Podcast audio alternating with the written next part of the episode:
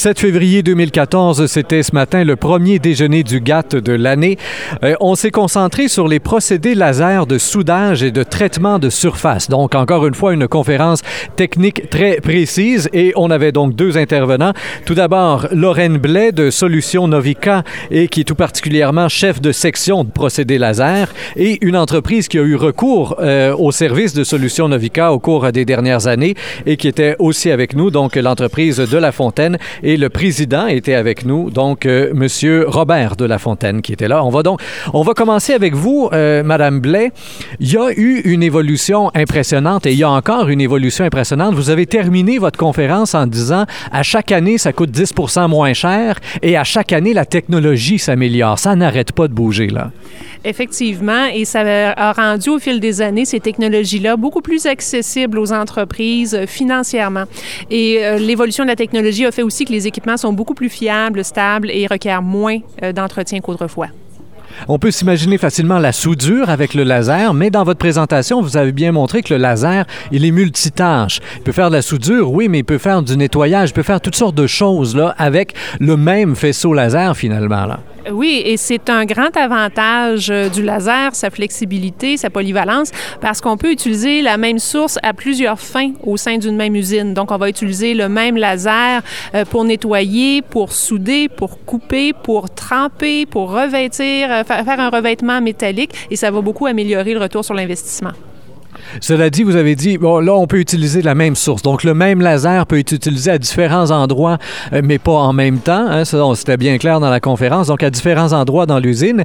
Euh, mais on ne peut pas changer l'intensité. Comment est-ce qu'on fait pour utiliser un laser pour découper une place et pour nettoyer à l'autre, alors qu'on ne peut pas jouer avec l'intensité du laser qu'on a acheté, là? En fait, on ne peut pas jouer avec la longueur d'onde du laser. Le, le laser vient avec sa longueur d'onde, mais sa puissance, la puissance émise, elle est vraiment très, très modulable. Donc, euh, typiquement, on va travailler avec une source laser entre 10 et 110% de sa puissance nominale. Donc, si un procédé a besoin de 100 watts, il peut être utilisé à un endroit A, à faible puissance, alors que l'autre procédé distant peut-être de 200 mètres de ça va l'utiliser à pleine puissance, peut-être à 1000 watts. C'était assez impressionnant de voir le gain euh, qu'on pouvait faire au niveau ne serait-ce que temporel. Hein. Vous parliez de jusqu'à huit fois plus vite parce que avec un laser, on passe une fois et le travail est fait. Et ce, jusqu'à trois quarts de pouce, me semble-t-il, d'épaisseur dans l'acier. Donc, quelque chose d'assez puissant et d'assez toujours précis parce qu'un laser, euh, ça barfe pas. Hein? Parce qu'on a bien on a eu quelques mots en anglais dans cette conférence-là, on va en utiliser un autre. Donc, un laser ne, va pas dégouliner ou quoi que ce soit. Il y a presque pas de... On est très précis avec ça. Là. Euh, effectivement, c'est un outil qui est très précis et très rapide. Euh, l'épaisseur maximale et la vitesse d'avance vont dépendre de la puissance du laser. Nous, chez Novica, la Pocatière, on a 15 kW de puissance laser de disponible, donc on peut souder effectivement trois quarts de pouce euh, d'épais, donc des plaques d'acier de trois quarts de pouce en une seule passe, sans faire de préparation, pas de chanfrein. Donc on va, on accoste deux pièces ensemble et on soude en une seule passe. Dans ce cas-là, on va aller à environ 75-70 cm par minute. En une seule passe, c'est quand même euh, impressionnant. Cela dit, c'est pas toujours aussi simple que ça. Et on a eu un bon témoignage avec le passage de M. de La Fontaine. Donc, les présidents, comme je le disais, de la compagnie de La Fontaine ont fait des portes-cadres coupe-feu. Donc, on est là dans, un, évidemment, dans un objet qui est peu malléable et qui est assez gros. Et on voulait euh, bonifier ces portes-là. Hein. C'était là, le projet de base, c'était pas nécessairement d'intégrer du laser dans l'usine. Le projet de base, c'était d'ajouter, d'avoir une plus-value esthétique à ces portes-là? Effectivement, euh, ce qu'on recherchait, c'était de se différencier par rapport euh, à nos concurrents. On a la compétition qui vient de la Chine, on a la compétition qui vient des multinationales ici au Québec, puis il fallait regarder pour trouver d'autres avenues pour nous permettre de se différencier. Donc, euh, le design n'était pas un aspect développé présentement dans, dans, notre industrie et on a cherché à pousser plus loin dans cet aspect. C'est pour ça qu'on a eu recours au laser pour être capable de développer ce nouveau produit-là, qui est des portes à panneaux. Qu'est-ce que vous aviez fait avant comme test, avant d'en arriver au laser? C'est pas la première chose que vous avez fait. Vous avez, vous avez essayé d'autres formes de soudure pour essayer justement de modeler ces portes-là, de leur donner un look un peu plus euh, intéressant. On connaissait déjà la problématique, euh, les, méthodes de On pouvait le faire par, euh, avec, on appelle en anglais en spot, ou on, faisait en projection, mais ça, ça allait euh, créer des déformations à la surface de notre produit. Et on voulait éliminer cette déformation-là pour éviter de de corriger puis corriger, quand on met une peinture qui est relativement euh, lustrée, on voit les défauts. Si, si la porte euh, se trouve près d'une fenêtre, par la luminosité extérieure, bien, tous les défauts de la peinture, euh, du produit sous la peinture, vont ressurgir. Donc, le procédé du laser nous donnait cette possibilité d'avoir un produit sans altérer la surface de la porte. Et euh, ça demandait quand même plusieurs tests, beaucoup de préparation et une adaptation au niveau de l'usine comme telle, quant à vous, parce que là, c'était vraiment un nouveau produit en plus que vous vouliez développer. Euh, il y, a une question de sécurité dans tout ça. Au niveau des employés, est-ce que vous avez rencontré certaines craintes à tout à coup aller travailler avec le laser ou si euh, d'office, là, on vous faisait confiance, les choses vont être bien sécurisées et il n'y a personne là, qui va perdre la vue à travers tout ça, comme vous aviez évoqué? Là? De sécuriser euh, l'enceinte de travail du laser, c'était la contrainte numéro un qu'on avait.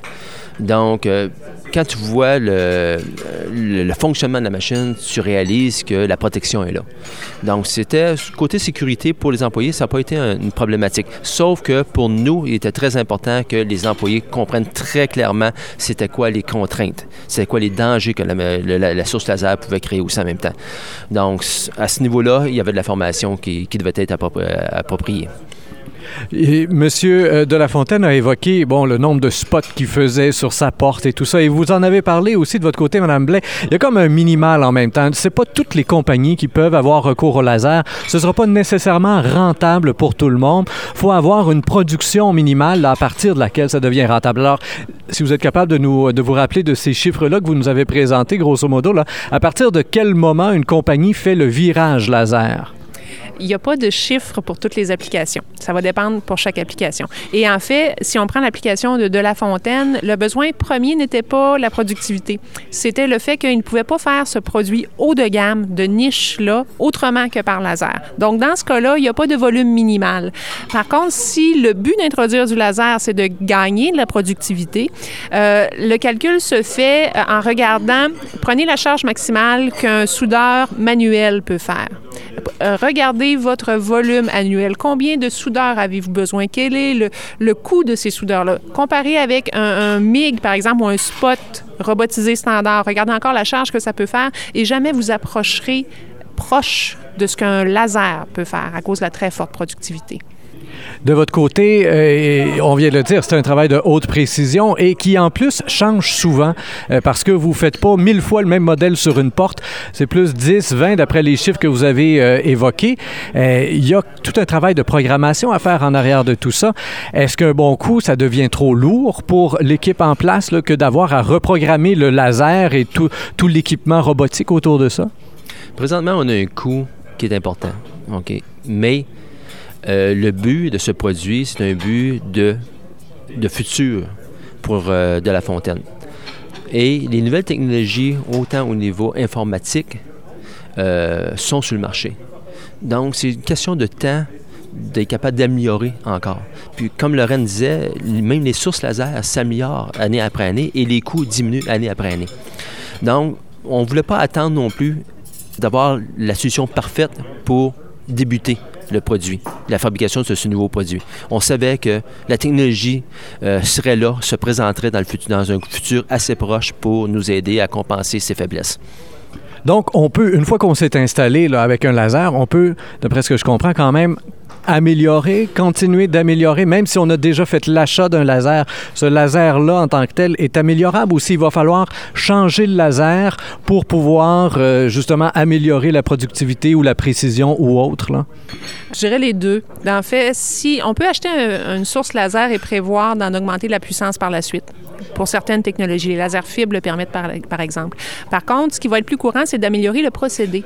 On utilise le même faisceau laser, mais de nouvelles façons dans l'usine. Euh, Robert, au niveau de chez De La Fontaine, en parlait, plusieurs idées. Donc, pour utiliser un équipement qu'ils ont déjà, c'est tellement flexible qu'on peut l'utiliser, oui, pour faire d'autres types de soudure, pour faire une soudure avec un fil d'appart, pour faire une trame de surface, pour faire un revêtement métallique. Donc, on peut utiliser de bien des façons euh, et continuer toujours l'optimisation, ajuster à de nouveaux produits. Pour notre part, ce qui est très important comme centre de transfert de technologie, c'est que l'entreprise s'approprie vraiment le procédé et soit capable de faire ces ajustements-là.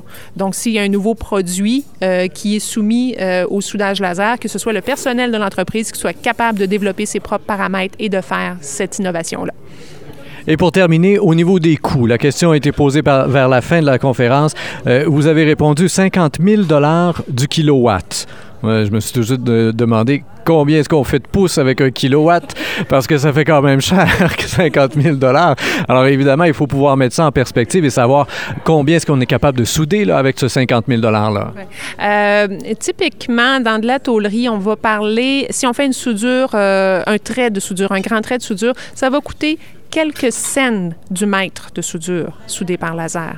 Le 50 000 du kilowatt, euh, comment est-ce qu'il va se répercuter euh, au niveau du coût de la soudure? Ça va dépendre de la puissance qu'on a, ça va dépendre de l'épaisseur euh, du matériel, donc de la profondeur de la soudure, de la vitesse à laquelle on va aller. Ça dépend de plusieurs facteurs, mais on peut retenir quelques cents du mètre de soudure si on soude en laser autogène. Lorraine Blais, donc de Solutions Novica, et Robert de la Fontaine, président de De la Fontaine. Merci bien à vous deux de votre collaboration aujourd'hui. Chers auditeurs, comme toujours, je vous invite à faire circuler cette euh, entrevue sur Facebook, Twitter et autres réseaux sociaux. Au microphone, Rémi Perra.